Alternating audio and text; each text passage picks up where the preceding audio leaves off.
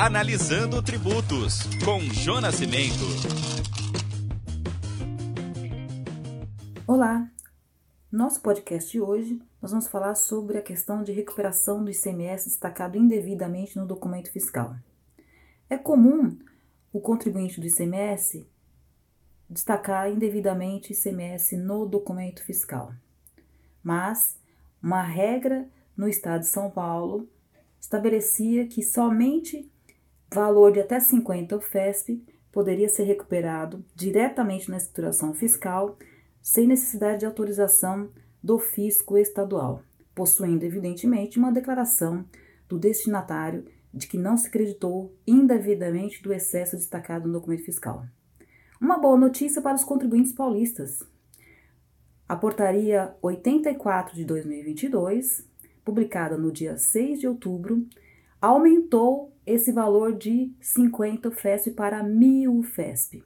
Então, se você é contribuinte do ICMS no estado de São Paulo e destacou por alguma razão indevidamente ICMS no documento fiscal, se o valor for de até 1000 FESP, o que representa no ano de 2022 mais, quase 32 mil reais, afinal de contas, a unidade fiscal do estado de São Paulo no ano de 2022 está em R$ 31,97. Então, se você destacou indevidamente no documento fiscal ICMS de até mil FESP, com a declaração do destinatário de que não se creditou do excesso destacado no documento fiscal, você pode recuperar esse crédito direto na escrituração fiscal, lançando em outros créditos esse valor de até mil FESP de ICMS.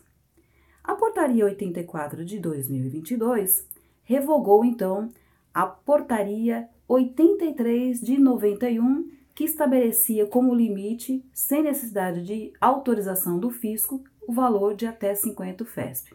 O que você achou dessa notícia? Achei, eu particularmente achei bastante interessante. Por quê? Porque o, a, o contribuinte tinha como trava até 50 FESP, acima desse valor destacado indevidamente, com ainda com a declaração do destinatário que não havia se acreditado indevidamente do ICMS, ele tinha que fazer um processo junto ao fisco estadual para assim poder fazer o crédito desse imposto na sua escrituração. Jô Nascimento para o Portal Contábeis, dando uma boa notícia para os contribuintes paulistas.